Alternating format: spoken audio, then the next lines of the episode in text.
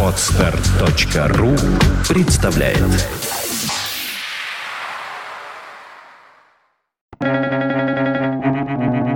Свободное радио Компьюлента Каждый человек ведет себя искусственно. Это вполне естественно. Гуго Штейнгаус.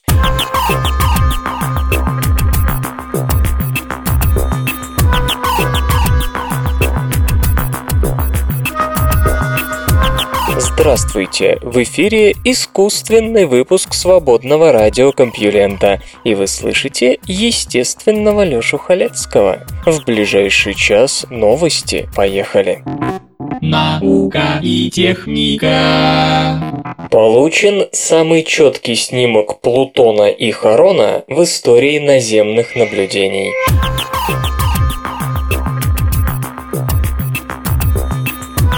Несмотря на понижение статуса до суррогатной внесолнечной планетной системы, Плутон и его крупнейший спутник Харон по-прежнему привлекают внимание астрономов. Так, недавно с помощью наземного 8-метрового телескопа Gemini North и метода реконструктивной спекл-интерферометрии были получены изображения этих небесных тел с исключительно высоким разрешением.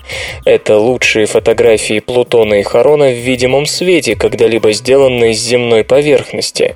Тем самым доказывается в том числе способность наземных телескопов проверять кандидатов в экзопланеты. Кроме того, полученные данные позволили уточнить нюансы орбитальных характеристик этой пары, что особенно важно ввиду грядущей в 2015 году встречи с ней космического аппарата НАСА «Новые горизонты». Кандидатов в экзопланеты, как все помнят, отбирает орбитальный телескоп Кеплер. Он многократно измеряет измеряет изменение яркости более 150 тысяч звезд, определяя, когда проходящая мимо планета могла повлиять на яркость своего светила. Спекл-интерферометрия телескопа Гемини удвоит разрешающую способность Кеплера. В работе принимали участие Стив Хауэлл, исследовательский центр НАСА имени Эймса, Элliot Хорк, Южный университет штата Коннектикут, Марк Эверетт, Национальная оптическая астрономическая обсерватория и Дэвид CRG Институт экзопланет НАСА при Калифорнийском технологическом институте. Снимки получены с помощью камеры Differential Speckle Survey Instrument.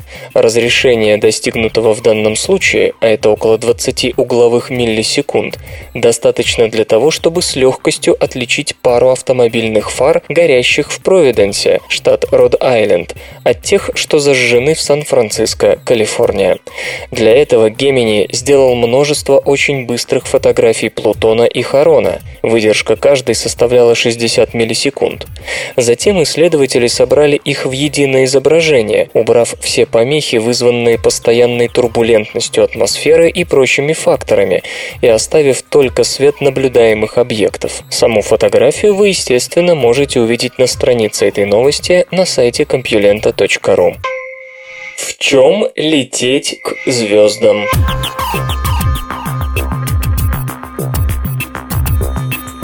На последнем симпозиуме спонсируемого НАСА проекта «Столетний космический корабль» была поднята на первый взгляд неожиданная тема – как бороться с проблемой огромного количества вещей, которые будущим межзвездным путешественникам придется брать с собой. Начать решили с одежды. Пока НАСА еще только готовится испытывать механизм сверхсветового перемещения. Перспективы, стоящие перед будущими звездолетчиками в смысле одежды, трудно назвать безоблачными. При световых скоростях даже путешествие к ближайшей Альфа Центавра может занять 30 лет. Карл Аспелунд из Род-Айлендского университета отмечает, самый длительный период пребывания в космосе пока составил около 400 дней, а теперь мы внезапно говорим о годах, десятилетиях, возможно даже поколениях. Это меняет все. По оценкам господина Аспелунда, каждый пассажир такого корабля для всего лишь 30-летнего перелета должен иметь с собой примерно 2,7 кубометра одежды. И это в самом умеренном варианте. 10 человек экипажа, и мы получаем целый железнодорожный вагон ширпотреба. Рубашки, штаны, нижнее белье, никаких шуб. При нынешних ценах на вывод грузов на орбиту, чтобы доставить все это в космос, нужно потратить от 18 до 36 миллионов долларов. Как сделать так, чтобы будущие космопроходцы одевались проще и подешевле? Но не только это будет проблемой. Сейчас на МКС космонавты не стирают, они просто снимают использованное и складывают в отдельный контейнер. Одноразовый подход вряд ли реализуем при длительном полете. Как доставлять белье на Землю? Что же тогда делать? Стирать? Чистить химически? Пока ни один из этих сценариев не представим без серьезных издержек и бесконечного роста веса, который потребуется вывести в космос и разогнать до субсветовых скоростей. Короче говоря, Карл Аспелунд рекомендует активно избавляться от виновных вещей. Мы должны переосмыслить идею одежды в целом. Мы, возможно, должны заново решить, что именно означает быть одетым, а что раздетым. Господин Аспелунд, конечно, наполовину шутит, когда предлагает посылать космонавтов к звездам голыми. Он, разумеется, признает, что есть и культурные, и личностные причины, по которым не стоит совсем уж разгаляться в столь психологически сложном предприятии, как межзвездный перелет. Среди прочего, 30-летнее путешествие, которое заботится о душевном здоровье космонавтов, означает, что экипаж придется делать двуполым. И все-таки нужно найти способ сделать одежду межзвездных скитальцев более компактной, а потому от ряда вещей, наверное, придется отказаться, несколько снизив барьер одетости. Но даже если покорять Альфа Центавра в набедренных повязках, таких повязок нужно очень-очень много. Как полагает исследователь, требуется пересмотр той текстильной основы, из которой будет изготавливаться одежда путешественников. Само собой, нужно задуматься и о самоочистке белья. Собственно, разработкой такого рода костюмчиков, компактных, очищаемых с минимальными затратами, ученый и намерен заняться. Хочется верить, что его плоды пригодятся не только для межзвездных подвигов. Так звучит графен.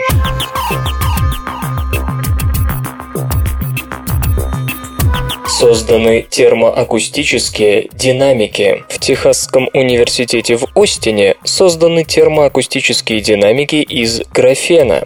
Исследование, результаты которого представлены в журнале Advanced Materials, стало своего рода демонстрацией принципиальной возможности получения легких, прозрачных и, конечно, гибких звуковых колонок, не имеющих механических частей. Подобные устройства могут найти применение не только в потребительской электронике, электронике, но и в медицинских ультразвуковых аппаратах, а также в подавляющих шум приборах.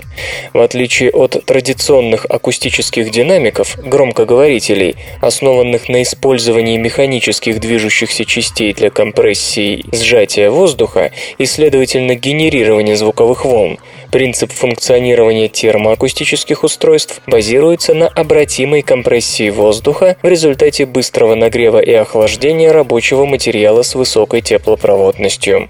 Несмотря на то, что концепция термоакустических динамиков впервые предложена около 100 лет назад, до сих пор не было ни одной практической реализации этой любопытной идеи.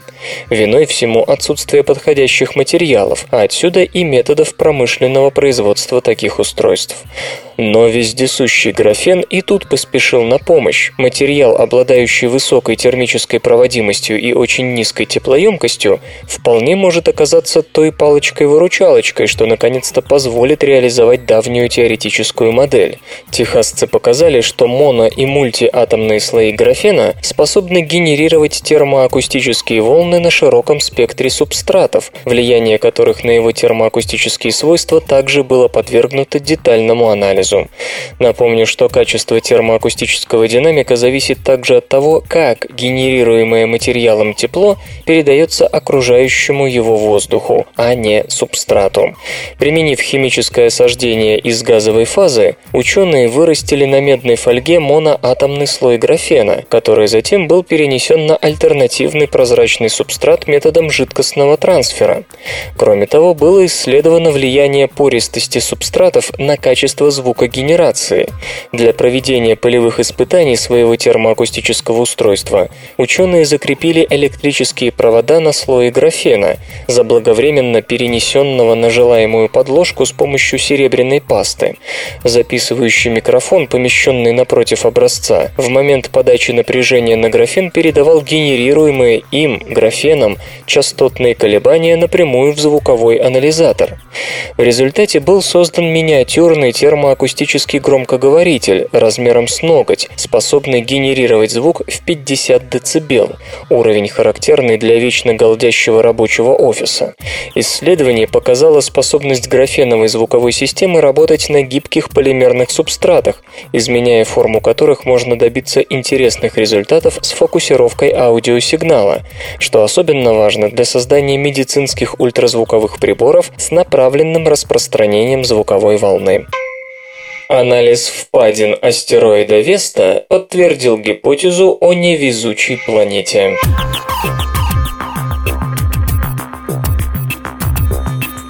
Огромные впадины, избороздившие астероид Веста, могут оказаться своего рода растяжками, говорящими о том, что это более сложное тело, чем большинство астероидов. Эти необычные желоба были открыты лишь в прошлом году, благодаря космическому аппарату Даун, и с тех пор идут дебаты об их происхождении. Новый анализ подтверждает мнение о том, что впадины образовались при ударе в район южного полюса Весты, а также подкрепляют утверждение о том, что Веста имеет слоистый интерьер, свойство обычно резервируемое за более крупными телами, вроде планеты больших спутников. Как правило, деформации поверхности астероидов представляют собой простые трещины, однако Весту, второй по массе астероид Солнечной системы примерно в 7 раз меньше Луны, опоясывает обширная система желобов. Самый крупный, Дивалия Фосса, превосходит Гранд Каньон – 465 километров в длину, 22 км в ширину, 5 км в глубину. Эти образования настолько сложны, что их происхождение нельзя объяснить простым столкновением, за одним лишь исключением. Все более или менее сходится, если мы предположим, что астероид дифференцирован, то есть имеет ядро, мантию и кору. Это отмечает соавтор исследования Дебра Бучевски из лаборатории прикладной физики Университета Джонса Хопкинса. Поскольку слои обладают различной плотностью, они по-разному реагируют на силу воздействия, что позволяет поврежденной поверхности скользить. Фактически это означает, что Веста не состоявшаяся планета. Астероид – штука простая. В подавляющем большинстве случаев это просто кусок породы. Но предыдущие исследования обнаружили признаки магматических пород на Весте, то есть ее поверхность некогда была расплавленной, что есть признак дифференциации. И если появление желобов стало возможным возможным благодаря дифференциации, то это не просто желоба, а грабины. Они образовываются, когда два разлома движутся в противоположные стороны, и поверхность погружается в увеличивающийся разрыв. Нечто похожее происходит в Калифорнийской долине смерти. Наблюдались грабины и на Луне с Марсом. Изображения, полученные аппаратом Даун, говорят о том, что желоба Веста и впрямь несут характеристики грабинов. Например, стенки желобов обыкновенных астероидов Эра Эрос и Люцеция имеют формы литеры V, а на Весте они обрамлены буквой U, что указывает не на просто трещину, а на движение разломов. Измерения также показали, что дно впадины Весты относительно плоское и наклонено в сторону доминирующего разлома, если экстраполировать на астероид земные условия. Все это свидетельствует о том, что мантия Весты пластична и может растягиваться под большим давлением. Для астероидов это совершенно не характерно.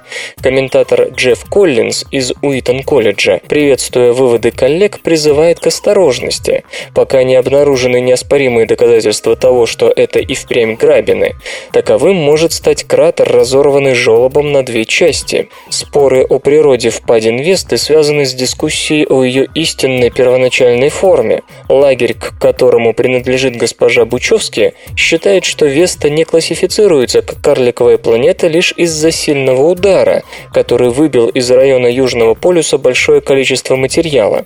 С тех пор Веста обладает формой грецкого ореха, тогда как до рокового столкновения больше напоминала сферу. А, к примеру, Бритни Шмидт из Института геофизики Техасского университета в Остине полагает, что тот удар лишь увеличил скорость вращения Весты вокруг своей оси до нынешнего показателя – один оборот за 5 часов 21 минуту. В результате экваториальная область подалась наружу так далеко и так быстро, что образовались пресловутые впадины. Увы, Даун уже покинул Весту, отправившись к карликовой планете Церера, поэтому ответы на все вопросы остаются искать в старых данных, значительная часть которых пока не обработана в должной мере. Железо и гаджеты. Intel анонсировала платформу Clover Trail для Windows планшетов.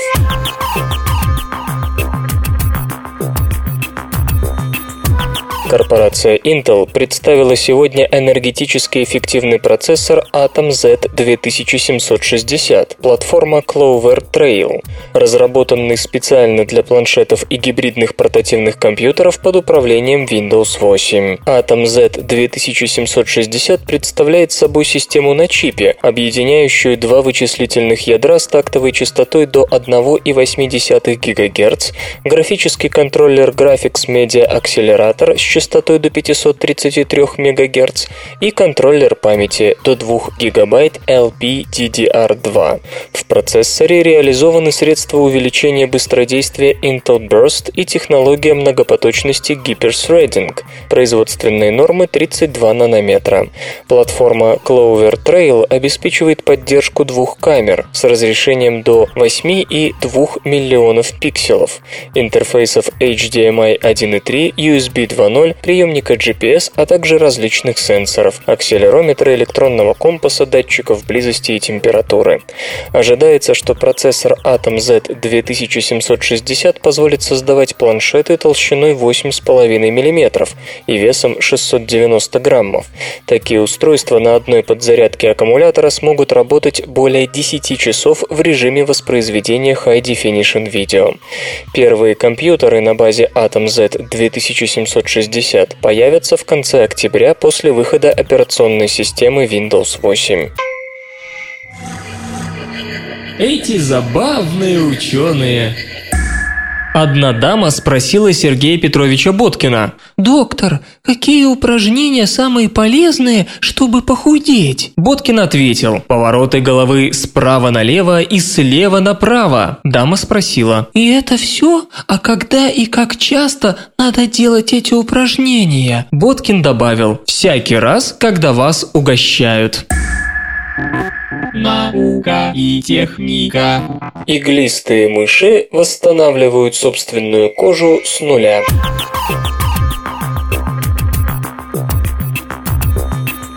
Африканские иглистые мыши – единственные среди зверей, кто может снять с себя кожу до самых мышц, а потом восстановить ее вместе с шерстью и безо всяких шрамов. Автотомия или способность животного отбросить, а потом снова отрастить какую-то часть тела открыта давно и, казалось бы, неплохо изучена. Действительно, кто же не знает о ящерицах, которые отбрасывают хвост, чтобы отвлечь хищника? Хвост потом может вырасти снова, хотя и не всегда прежде прежней длины. Из других позвоночных выдающиеся автотомные способности демонстрируют амфибии, отращивающие утраченные конечности. При этом рептилии эволюционно последние из позвоночных с заметными способностями к регенерации. Птицы и звери не могут отрастить себе новое крыло, лапу или хвост. Есть, правда, отдельные виды мышей, которые способны восстановить верхний слой кожи и когти, да еще олени отращивают новые рога взамен утерянных утерянных. Вот почему статья, опубликованная в Nature исследователями из Университета Флориды, вполне тянет на сенсацию. Ученые рассказывают о невероятных регенерационных способностях иглистых мышей, живущих в Африке. Про этих мышей ходили истории, что их трудно удержать в руках. Животные удирали, оставляя в руках ошметки кожи. Мышь буквально раздевалась до самых мускулов. Анекдоты эти подтвердились. Иглистые мыши рода Акоми Хемис действительно сбрасывают свою кожу целиком, вместе с волосяными сумками. В этом они поступают более радикально, чем другие грызуны, которые оставляют врагу только верхний кожный слой.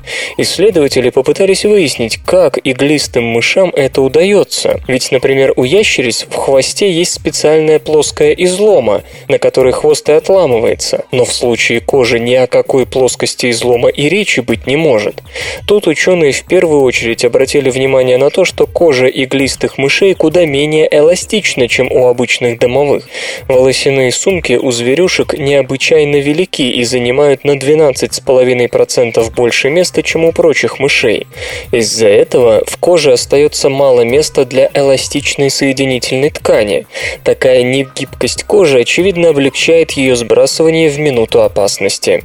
Но иглистая мышь не только сбрасывает кожу, она ее еще и восстанавливает. Эпителиальные клетки иглистых мышей мигрируют к ране намного быстрее, чем у обычных грызунов, и при заживлении не образуется рубцов. Когда домовая мышь восстанавливается после ранения, коллаген в месте раны образует плотные пучки, которые ускоряют заживление, но при этом оставляют шрамы. У иглистых мышей он организован менее жестко, так как это имеет место в неповрежденных тканях. Опять же, иглистые мыши восстанавливают волосяные сумки, чего обычно мыши не могут. То есть у них происходит не зарастание раны соединительной тканью, а полное восстановление тканей. Впрочем, иглистые мыши не всемогущие. Мышечную ткань они восстановить не в состоянии, поскольку для этого требуется большое число неспециализированных клеток. Если бы они могли создавать такие клетки в достаточном количестве, то соперничали бы в умении регенерировать с ящерицами и амфибиями. Но и регенерирующая кожа этих грызунов не может не впечатлять. Такие способности среди млекопитающих, по-видимому, уникальны. Ученые полагают, что мышам каким-то образом удается перепрограммировать иммунную систему, чтобы та позволила именно восстановить ткань, а не закрыть рану рубцом. Надо думать, в ближайшее время иглистые мыши будут пользоваться самым пристальным вниманием со стороны физиологов, генетиков, иммунологов и так далее.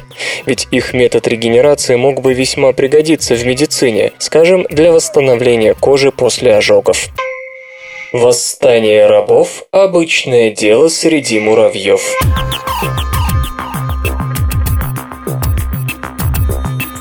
Несмотря на отработанные веками схемы социального паразитизма, муравьям-рабовладельцам часто приходится иметь дело с непокорностью муравьев-рабов, которые перестают заботиться о господском потомстве, а то и вовсе убивают личинок своих хозяев.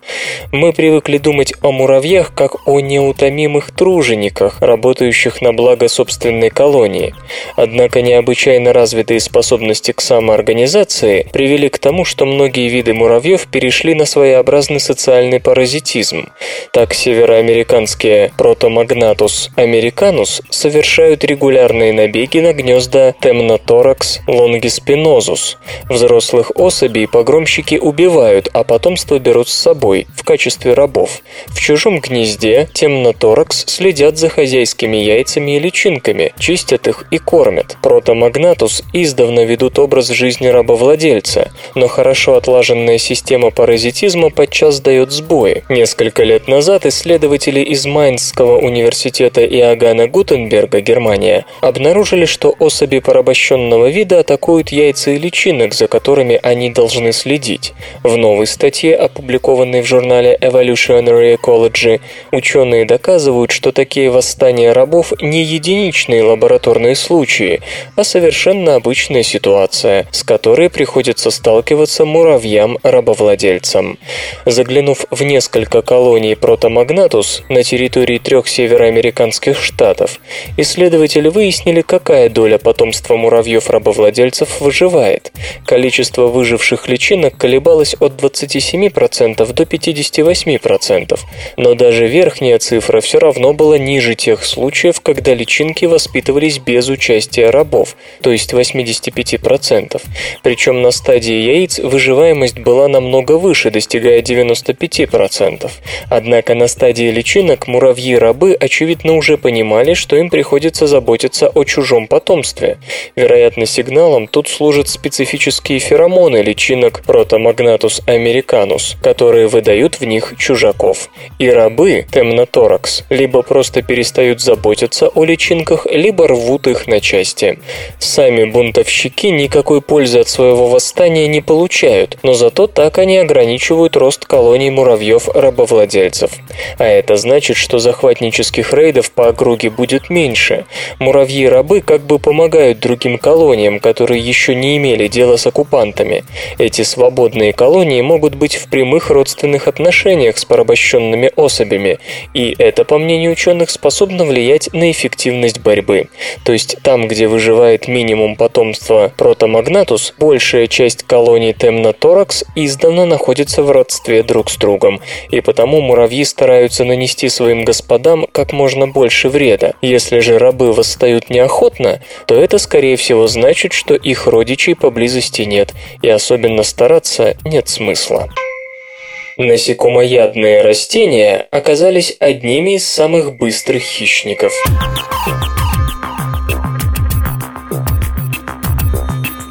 Зоологам впервые удалось запечатлеть на видео, как работает ловчая катапульта росянки. Специальный чувствительный волосок в мгновение ока отправляет неосторожную добычу в самый центр пищеварительного листа растения. Хотя хищные растения и питаются живыми насекомыми, никто не ждет, что росянки или непентесы будут преследовать свою добычу или, например, стремительно нападать на нее из засады. Считается, что они просто ждут, когда насекомое влипнет в расставленную ловушку, чтобы потом предаться перевариванию добычи. В целом все так и есть, за одним исключением. Исследователи из Университета Фрайбурга стали первыми, кому удалось снять на видео скоростную атаку австралийской росянки Драссера грандулигера. Как и у всех росянок, ее листья покрыты крупными железистыми волосками, выделяющими слизь. Насекомое прилипает к этой слизи, а росянка, поняв, что кто-то попался, начинает смыкать края листа листа. Некоторые виды делают это относительно быстро, ну, для растения. Иначе поступает росянка Дроссера грандулигера. У ее листа по краям есть дополнительные волоски щупальца, которые могут достигать почти 2 сантиметров в длину. Волоски щупальца лежат на земле, и когда какое-нибудь насекомое их касается, они срабатывают как катапульта, вбрасывая добычу в центр пищеварительного листа. Это, во-первых, расширяет охотничью территорию территорию растения, а во-вторых, гарантирует, что добыча совершенно точно не выберется наружу, попав в самую гущу клейких волосков. Даже самое сильное насекомое не имеет ни малейшего шанса освободиться. Но главное, как пишут исследователи, это скорость, с которой срабатывает катапульта. Реакция растения на прикосновение насекомого занимает 75 миллисекунд. Для сравнения, на то, чтобы моргнуть, мы тратим 350 миллисекунд. У волоска щупальца, которое отправляет добычу по назначению, в основании есть особая петля, которая и придает ему подвижность. Но какие именно силы при этом срабатывают ученые, пока не знают. Сам волосок, раз согнувшись, вернуться в исходное состояние уже не может. Впрочем, у росянки листья обновляются раз в несколько дней, так что пообедав, растение вскоре обзаводится новыми ловчими катапультами. Культура, культура, культура. Железный человек, найденный нацистами в Тибете, пришел из космоса.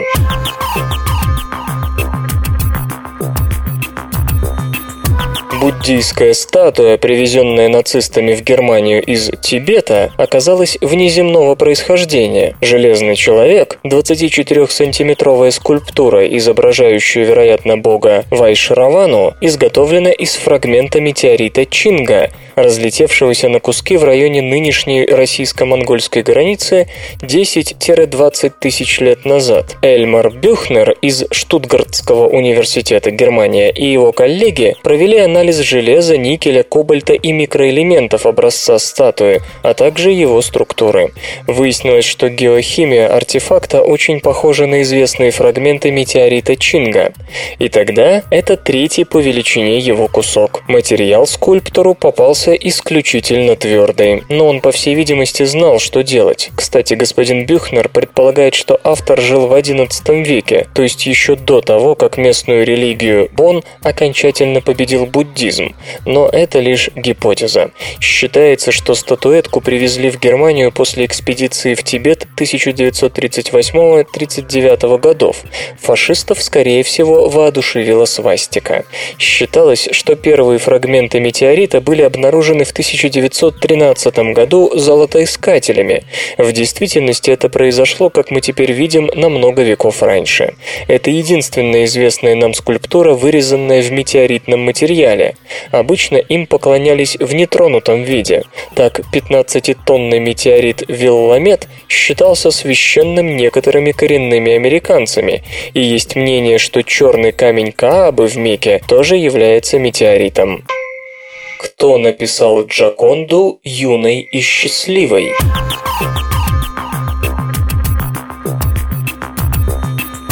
Группа искусствоведов утверждает, что за 10 лет до Джаконды Леонардо да Винчи уже писал Мона Лизу, которая тогда была и моложе, и счастливее. А Изилуордская Мона Лиза известна давно. Размерами она чуть больше знаменитого портрета и отличается от него более темными тонами и незавершенным фоном. На нем в позе Джаконды изображена очень похожая на нее молодая дама с не менее загадочной улыбкой. Эксперты швейцарского фонда Мона Лизы представить сегодня 320-страничный свод доказательств в пользу того, что эта картина принадлежит кисти Леонардо. В то же время ученые не готовы взять на себя ответственность и поставить точку в этом вопросе. Подлинность работы остается предметом дебатов с 1913 года, когда она была обнаружена английским коллекционером Хью Блейкером.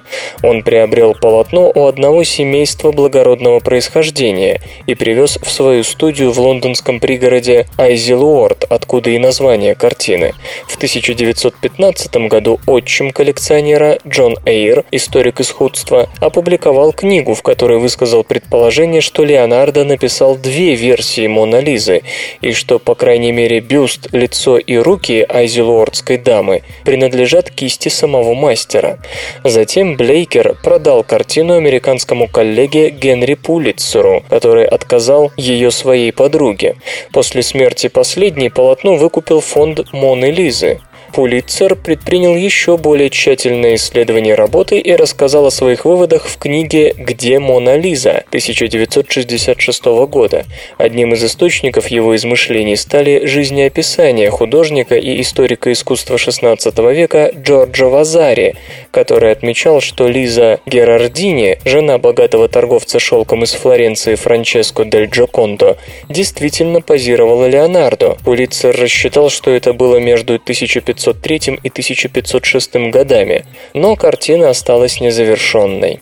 Тем не менее, в 1516 году, за три года до смерти, Леонардо продал королю Франциску I готовую Мона Лизу, и сторонники описываемой гипотезы утверждают, что Айзелуордская Джаконда была завершена учениками мастера и передана заказчику, а затем Леонардо написал уже свою Мона Лизу, не по заказу, а для себя. И действительно, Пулитцер выяснил, выяснил, что в трактате о живописи 1584 года Джованни Ломаццо упоминает две картины – Джаконду и Мону Лизу. Улицер обратил внимание и на колонны, обрамляющие Айзелуордскую даму. Похожий элемент присутствует на рисунке Рафаэля, сделанном, вероятнее всего, по памяти после того, как два великих художника встретились в студии Леонардо в 1504 году. К тому же Вазари упоминает приятную улыбку. Обычно эти слова относят к той Джаконде, которая хранится в Лувре, но трудно спорить с тем, что у Айзелуордской дамы улыбка менее обаятельная.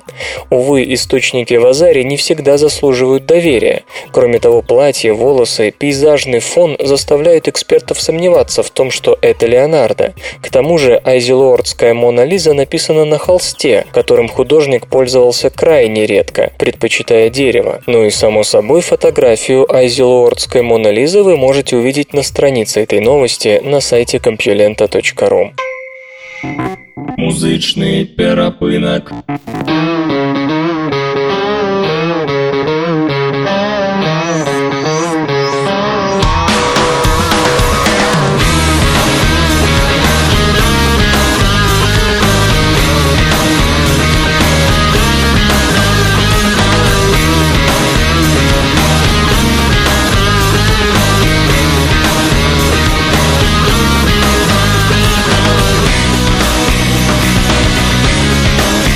Сегодня в эфире свободного радиокомпьюлента группа Бионик, а получать эстетическое удовольствие мы будем от песни «Дежавю». Я прокидаюсь зранку, тебе немає поряд На підлозі одяг, все як вчора і лише Я один і знову сам собі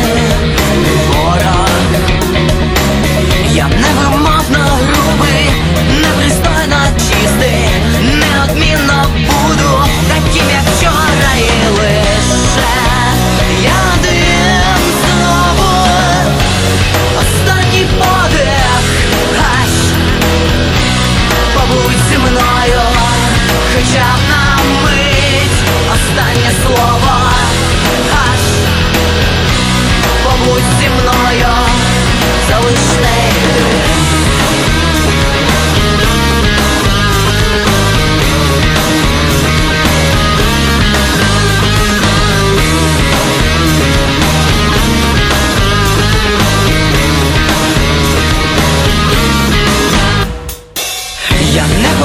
побачу фільми, показані віками, ніколи не зустріну таких, як ти, бо це лише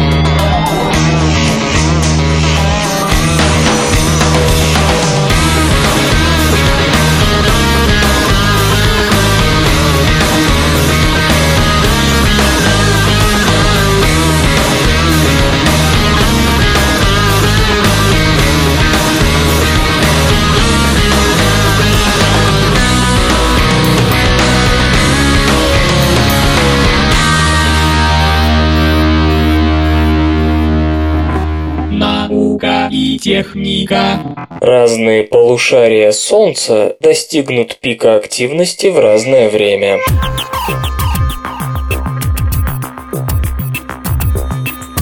Ричард Альтрок из исследовательской лаборатории ВВС США в Нью-Мексико, специализирующийся на изучении корональных структур Солнца, выдвинул тезис о том, что пик солнечной активности, который принято ожидать в 2013 году, в северном полушарии Солнца уже случился в июле 2011.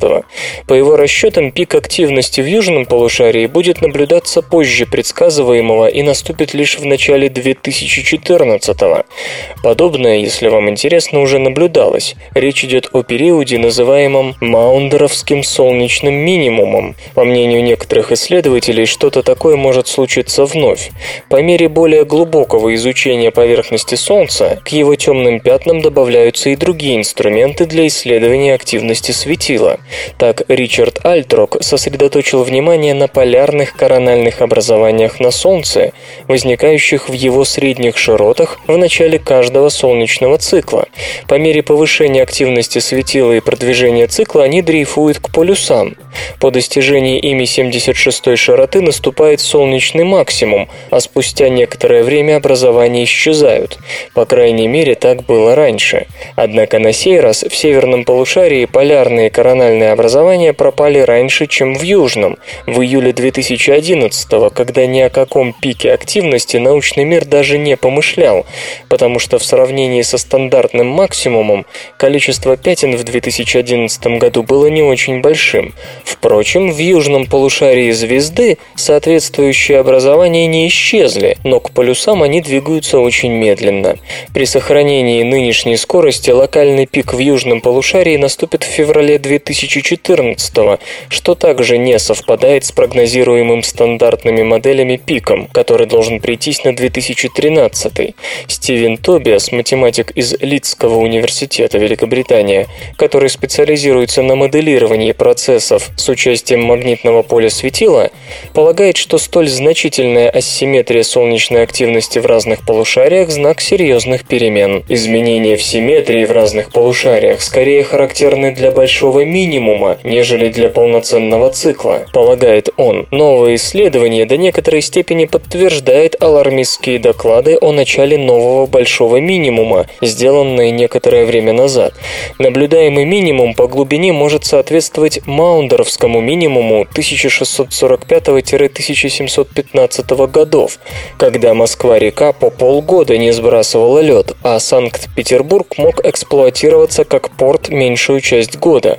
Увы, у ученых пока нет точного понимания того, насколько низкая солнечная активность связана с температурными колебаниями на планете. Одни утверждают, что влияние пренебрежимо мало, а другие, напротив, отмечают, что ультрафиолетовое излучение Солнца в куда большей степени колеблется в зависимости от количества пятен на светиле и способно обуславливать серьезные изменения в направлении и интенсивности ветров и течений.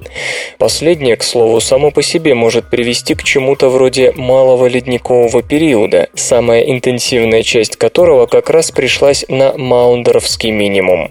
Наконец, несколько особняком стоит точка зрения Хенрика Свенсмарка из Датского технического университета, полагающего, что длительные перерывы в солнечной активности ведут к уменьшению размеров гелиосферы и усилению уязвимости Земли от космических лучей, ведущей к росту облачности и общему охлаждению планеты. Что ж, если Ричард Альтрок и Стивен Тобиас окажутся правы в своих расчетах, у нас появится прекрасная возможность на собственной шкуре убедиться в том, способен ли большой минимум солнечной активности привести к малому ледниковому периоду. Так что с грядущей зимой вас! Необычные землетрясения в Индийском океане намекают на тектонический разрыв.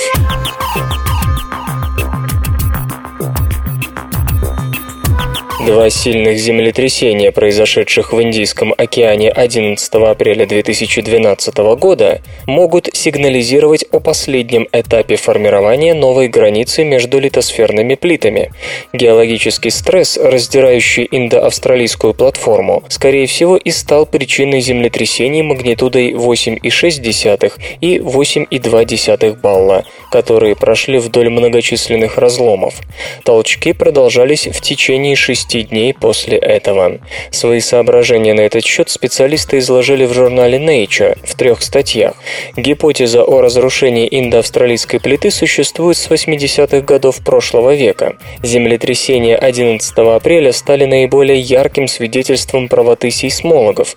Это подчеркивает Матиас Делеклюс из Высшей нормальной школы Парижа, ведущий автор первой статьи. Согласно преобладающей теории тектоники плит, индоавстралийская платформа начала деформироваться около 10 миллионов лет назад. Дело в том, что она продвигается на север, но ее тормозит евразийская плита. В ходе столкновения не только создаются Гималаи, но и замедляется индийская часть плиты. Между тем, на последнюю наседает австралийская часть, отсюда и напряженность.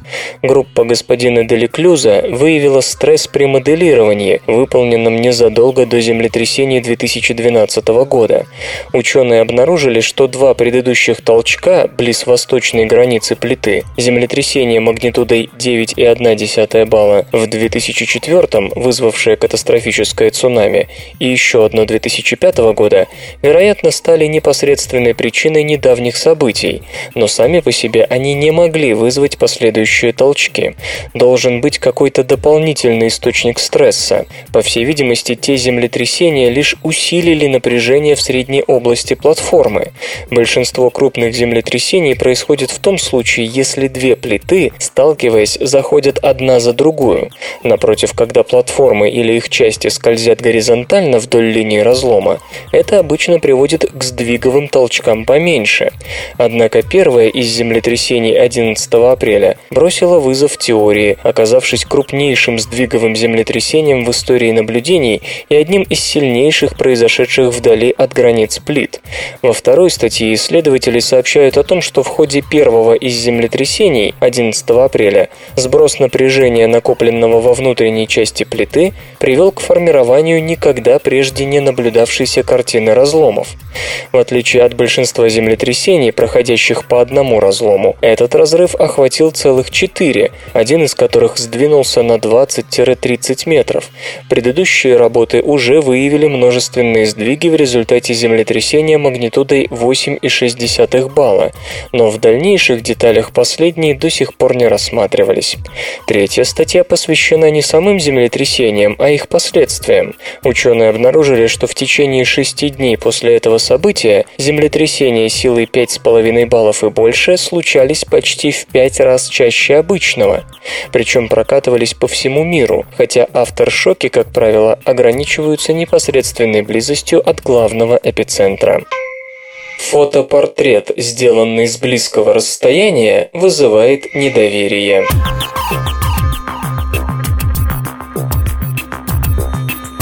Оптическое искажение лица, которое сопровождает съемку с близкого расстояния, заставляет нас меньше доверять тому, кто изображен на фото, делая его малосимпатичным и малопривлекательным. Выставляя свое фото на всеобщее обозрение, например, на сайте знакомств, выбирайте такое, где вы сняты как минимум с двух метров, потому что, как пишут психологи из Калифорнийского технологического института, съемка с близкого расстояния делает человека менее привлекательным и даже заставляет усомниться в его честности и порядочности. Все началось с того, что исследователи обратили внимание на любопытные приемы художников Возрождения. Когда им требовалось сделать зум на портрете, они слегка искажали пропорцию лица. Из-за этого при взгляде на картину кажется, что мы смотрим на человека чуть ли не вплотную. Естественно, аналогия с фотографией не могла не прийти в голову, но ученые пошли дальше и проверили, как такие оптические эффекты влияют на наше восприятие того, кто изображен на фото. Множество исследований посвящено анализу зависимости социального контакта от зрительного впечатления. Самая простая закономерность – улыбающемуся человеку мы доверяем больше, чем хмурому, но оптико-геометрические эффекты, которые могут иметь место на фото, до сих пор в таком контексте не рассматривались. И вот психологи предложили группе добровольцев оценить несколько пар снимков, где в каждой паре один и тот же человек был снят с расстояния чуть более полуметра и с дистанции в два с лишним метра. Разумеется, опытные фотографы, да и не только фотографы, тут же возразят, что вблизи изображение будет больше, четче и по-иному освещено. Исследователи, однако, интересовали лишь геометрические искажения пропорций, поэтому снимки по всем остальным параметрам выравнивались. В одном варианте эксперимента людей просили просто оценить свою степень доверия к человеку на фото. В другом у участников спрашивали, доверили бы они свои деньги незнакомцу на снимке. И вот результат. В любом случае человек на фото, сделанном с близкого расстояния, вызывал меньше доверия, казался ненадежным и малопривлекательным. Иногда исследователи искусственно искажали пропорции лица на фото так, чтобы казалось, будто его сделали вблизи. Результат тот же. Уровень доверия к человеку на картинке заметно падал. Психологи связывают это с личным пространством, зоной комфорта, которая занимает вокруг нас территорию радиусом около метра. Мы испытываем дискомфорт, когда кто-то переходит эту границу, например, в набитом автобусе. Когда мы смотрим на снимок, сделанный с близкого расстояния, нам кажется, что этот человек забрался на нашу личную территорию. При этом, как подчеркивают авторы, такие изменения в изображении могут и вовсе не осознаваться, и тем не менее они играют серьезную психологическую роль. Полученные результаты, очевидно, просто бесценны для тех, кто занимается пиар-технологиями. Легче легкого представить, как это пригодится в политике, маркетинге и тому подобном. В качестве же практического совета на каждый день можно порекомендовать не слишком увлекаться фотографированием себя, скажем, веб-камерой. Никто вас на таких фото по достоинству не оценит. Сыновняя ДНК, возможно, защищает мать от болезни Альцгеймера.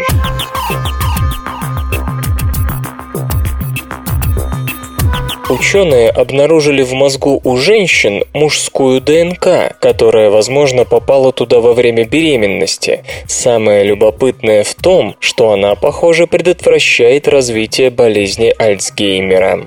Во время беременности клетки плода могут проникать в организм матери. Возникает так называемый фетальный микрохимеризм. Обратный процесс проникновения материнских клеток в плод ведет к материнскому микрохимеризму. Исследования показали, что клетки плода могут десятилетиями жить в крови и костях матери. Последствия у этого могут быть и хорошими, и плохими. С одной стороны, как полагают, такие клетки помогают обновлению тканей и улучшают работу иммунитета.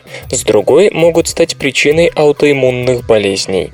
Вопрос, который в связи с микрохимеризмом особенно интересует ученых, как все это сказывается на мозге? Проникают ли клетки плода в мозг мозг матери? И если да, что они там делают?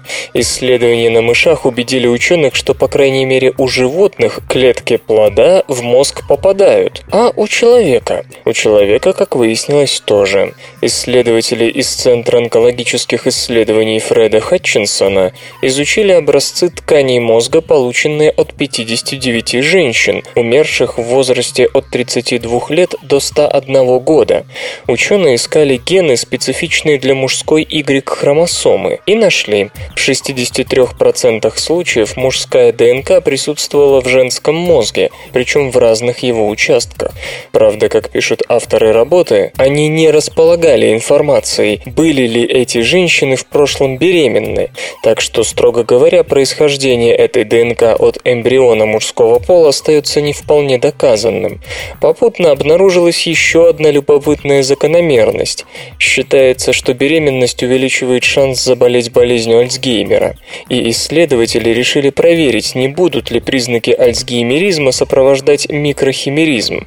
Однако, ко всеобщему удивлению, статистика говорила об обратном. Чем меньше в женском мозгу было мужской ДНК, тем сильнее в нем проявлялись признаки болезни Альцгеймера. В прошлом исследователи уже наблюдали, как клетки плода, проникшие в организм матери, пробирались в сердце и мозг и превращались в зрелые кардиомиоциты и нейроны. Но эти опыты ставились на мышах. Как обстоит дело у человека, покажут дальнейшие исследования. Пока же можно говорить только о том, что мужская ДНК плода, вероятно, может проникать в мозг матери и, вероятно, препятствовать развитию у нее болезни Альцгеймера.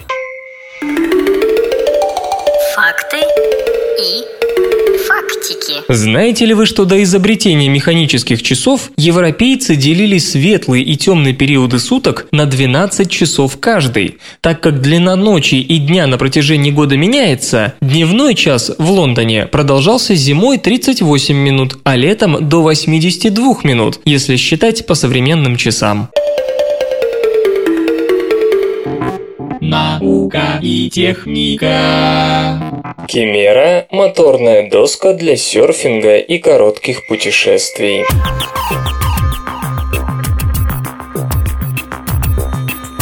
Виды транспорта, объединяющие черты разных типов средств передвижения, сыплются как из рога изобилия. Такова и Кимера, разрабатываемая американским стартапом Chimera Bodyboard.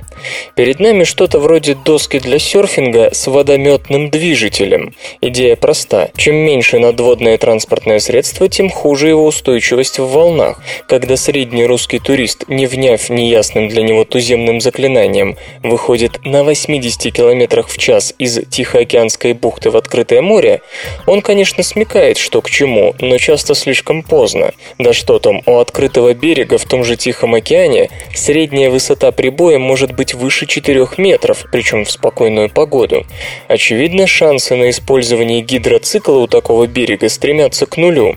Кимера же пытается решить проблему устойчивости за счет радикального снижения высоты центра тяжести над уровнем воды. Другая проблема гидроциклов – большая потребная мощность и рев моторов. Сейчас прототип Кимера используют для работы водометов, исключающих возможность удара ног седока о винты, мотор мощностью в 3,4 кВт. Емкость литиевых батарей позволяет ей двигаться в течение часа со скоростью до 29 км в час. Правда, испытывается и пропановый мотор мощностью в 3,675 тысячных кВт. Несмотря на то, что он немногим мощнее электроверсии, различия в динамике существенны. Хотя электрокимера быстрее разгоняется, максимальная скорость пропановой модели куда больше, до 40 км в час. Не гидроцикл, но, как известно, чем ниже центр тяжести, тем сильнее чувствуется скорость. Очень вероятно, что 40 км в час – это то, что нужно лишь избранным единицам. Масса той же электроверсии всего 21 кг, радикально меньше, чем у гидроциклов. Легко догадаться, что на значительной волне при серьезной скорости Кимера будет выходить на редан, что хотя и добавляет адреналина, но не слишком приятно, если продолжается длительное время. Зарядка даже от сети со 110 вольтами, что в США, требует пары часов, а в странах, где 220 вольт, будет вдвое короче. Зарядка, впрочем, это хорошо, но как быть, если розетка не выглядывает каждые 2 метра из пляжного песка? Разработчики моторной доски предусмотрели компактную солнечную зарядную станцию с габаритами 10 на 15 сантиметров. Увы, полная зарядка с ее помощью возможна лишь за 8 часов. Такой вариант, полагают разработчики, подойдет береговым спасательным службам. Час активного использования за световой день вполне достаточно для спасения утопающих. Для индивидуального длительного использования предназначена скорее пропановая версия на одной заправке доставки, способная передвигаться 3 часа. Выпуск новинки на рынок планируется в двух размерных вариантах с учетом конституции покупателя – метр 67 см и метр 98 см.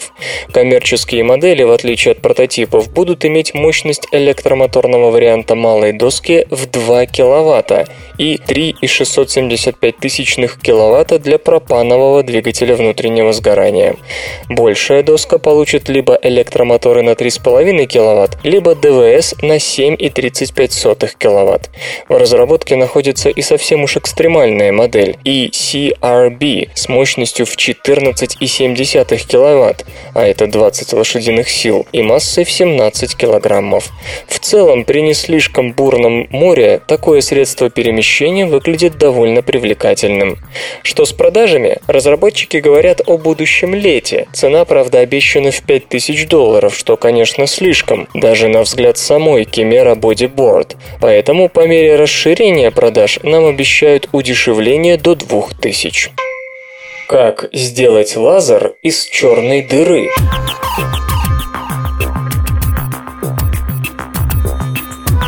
Последние годы стало выясняться, что некоторые материалы, особенно метаматериалы, могут подвергнуть свет воздействию, очень сходному с тем, что оказывает на него искривление пространства-времени. Более того, в 2009 китайские физики создали таким образом аналог черной дыры, к счастью, действующий как черная дыра только на электромагнитное излучение. Иными словами, падающие в такой метаматериал микроволны могли входить внутрь, но не могли вырваться наружу, наружу из-за эффектов взаимного резонанса. Тот же эффект, что у реальной черной дыры посредством колоссальной гравитации вызывает искажение пространства-времени, здесь достигался без особых сложностей. Разумеется, были попытки создать сходным способом белую дыру, нечто, из чего свет может только исходить, но никак не может войти. И черные и белые дыры должны порождать излучение Хокинга, спонтанные всплески излучения около горизонта событий таких объектов. Несмотря на то, что авторы метаматериального аналога белой дыры заявили, что такое излучение ими наблюдалось, эти результаты, в отличие от эксперимента с искусственной черной дырой, до сих пор активно дискутируются. Теперь исследователи из университета Герио Тавата, Шотландия, во главе с Дэниелом Фаччо, задумались над другим вопросом. Предположим, а к этому идет, излучение Хокинга будет все же обнаружено, но что с ним делать дальше? Они предлагают разработать метаматериальную черную дыру и установить ее поблизости от столь же метаматериальной белой дыры, оставив между ними небольшую полость. Вслед за этим в полость нужно запустить стартовый импульс света, который начнет отражаться от горизонта событий искусственной белой дыры к горизонту событий искусственной черной дыры. При этом на каждом этапе отражения хокинговское излучение будет добавляться к энергии излучения, усиливая его. Ученые полагают, что такой процесс будет носить логарифмический характер, поэтому даже слабый импульс за счет извлечения энергии из пары черная дыра-белая дыра должен колоссально усилиться за короткое время. Более того, они уверены, что такое устройство можно создать в лаборатории. Дело в том, что показатель преломления целого ряда веществ зависит от интенсивности света внутри них, а очень интенсивный пучок света создаст с помощью такого материала огромный градиент показателя преломления, который может работать как горизонт событий. По сути, даже одиночный импульс может создать черная дыра на своем переднем крае, а белая дыра позади себя.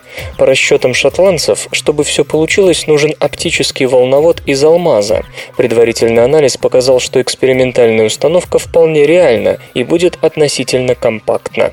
Итак, чего от всего этого ждать? Подобный эксперимент, с одной стороны, представляет нешуточный интерес, хотя бы потому, что впервые позволит зафиксировать существование излучения Хокинга, а с другой, с теоретической точки зрения, он не вполне очевиден. В случае реальной черной дыры энергия излучения Хокинга берется из потерь энергии самой черной дыры и ее испарения.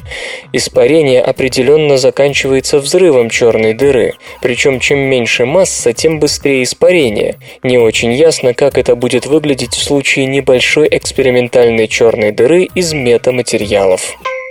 Доказано существование и реакционная способность атмосферных органонитратов.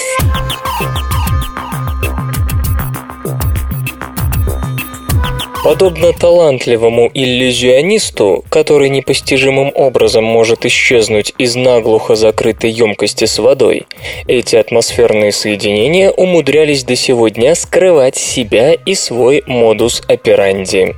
Но настойчивые сотрудники Тихоокеанской северо-западной национальной лаборатории вместе с коллегами из Калифорнийского университета в Сан-Диего сумели таки поймать гротескные органические соединения и детально изучить изучить пути их взаимодействия с атмосферной водой, что позволяет им исчезать, не оставляя следов. Собранные в лабораторных условиях сведения об этих поистине иллюзорных атмосферных веществах позволили сделать кое-какие выводы об их возможном влиянии на климат. Отчет о проделанной работе опубликован в журнале Aerosol Science and Technology. Органические соединения в атмосфере есть всегда. Их источником является как человек, человек, так и растения. В качестве аэрозолей органические вещества сосуществуют с водными аэрозолями, газами, пылью и копотью, что дает им возможность вступать во множество самых разнообразных реакций, образуя все новые и новые соединения. К сожалению, многие из таких органических ингредиентов значительно влияют на процессы рассеяния и абсорбции солнечного света в атмосфере. Вот почему ученые стараются изучить каждый из таких компонентов в отдельности, чтобы знать, как то или иное соединение помогает парниковому эффекту. Органические нитраты – вещества, образовавшиеся в результате взаимодействия летучих органических соединений и оксидов азота. В течение долгого времени считалось, что такие соединения должны быть широко представлены в атмосфере, однако прямые наблюдения никак это не подтверждали.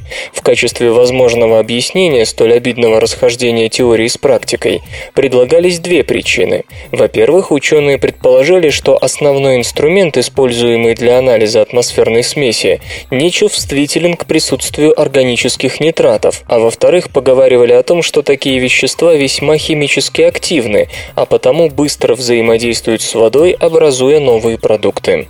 Для наблюдения за реакциями органических нитратов авторы рассматриваемой работы воспользовались уникальной климатической камерой, расположенной в лаборатории атмосферных измерений. Получение органических нитратов проходило прямо внутри камеры под действием ультрафиолетового света из предварительно инжектированных прекурсоров – органическое вещество и набор оксидов азота. Реагируя под действием ультрафиолета с оксидом азота, органические летучие соединения окисляются, образуя мириады продуктов, включая органические нитраты, которые могут конденсироваться с образованием отдельных частиц – аэрозолей. Затем ученые занялись измерениями как количества образующихся в частицах органонитратов в зависимости от влажности атмосферы, так и скорости их взаимодействия с водой. В результате были сделаны следующие выводы. Органонитраты действительно генерируются в газовой фазе с очень высокой эффективностью, причем значительное их количество затем конденсируется в виде частиц, аэрозолей. В этом состоянии они способны активно абсорбировать солнечный свет, но в результате стремительной реакции с водой эта способность также быстро пропадает. Таким образом, в первый период своей жизни частицы органонитратов вносят значимый вклад в разогрев климата, но по мере старения начинают работать скорее на понижение температуры. Исследованные органические нитраты – лишь небольшой кусочек мозаики, позволяющий точнее оценить полноту и глубину грядущих изысканий, касающихся атмосферных процессов Земли. Кроме того, работа впервые доказала существование гидролиза органических нитратов, существующих в аэрозольной фазе. Железо и гаджеты. Qualcomm представляет новые процессоры Snapdragon S4 Play.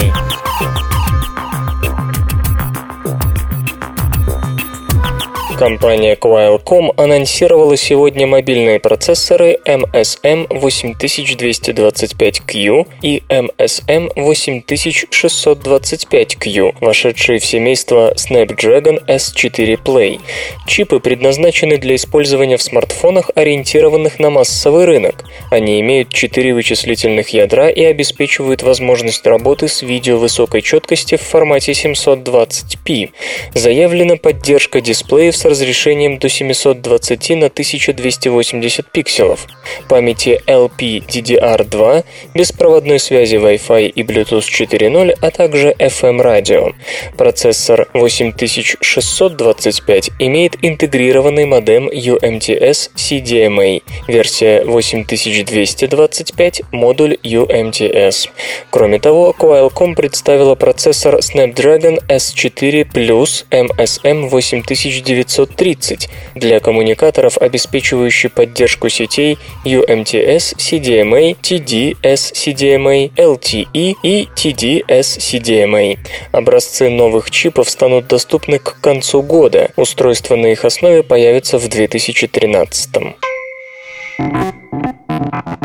Свободное радио Компьюлента.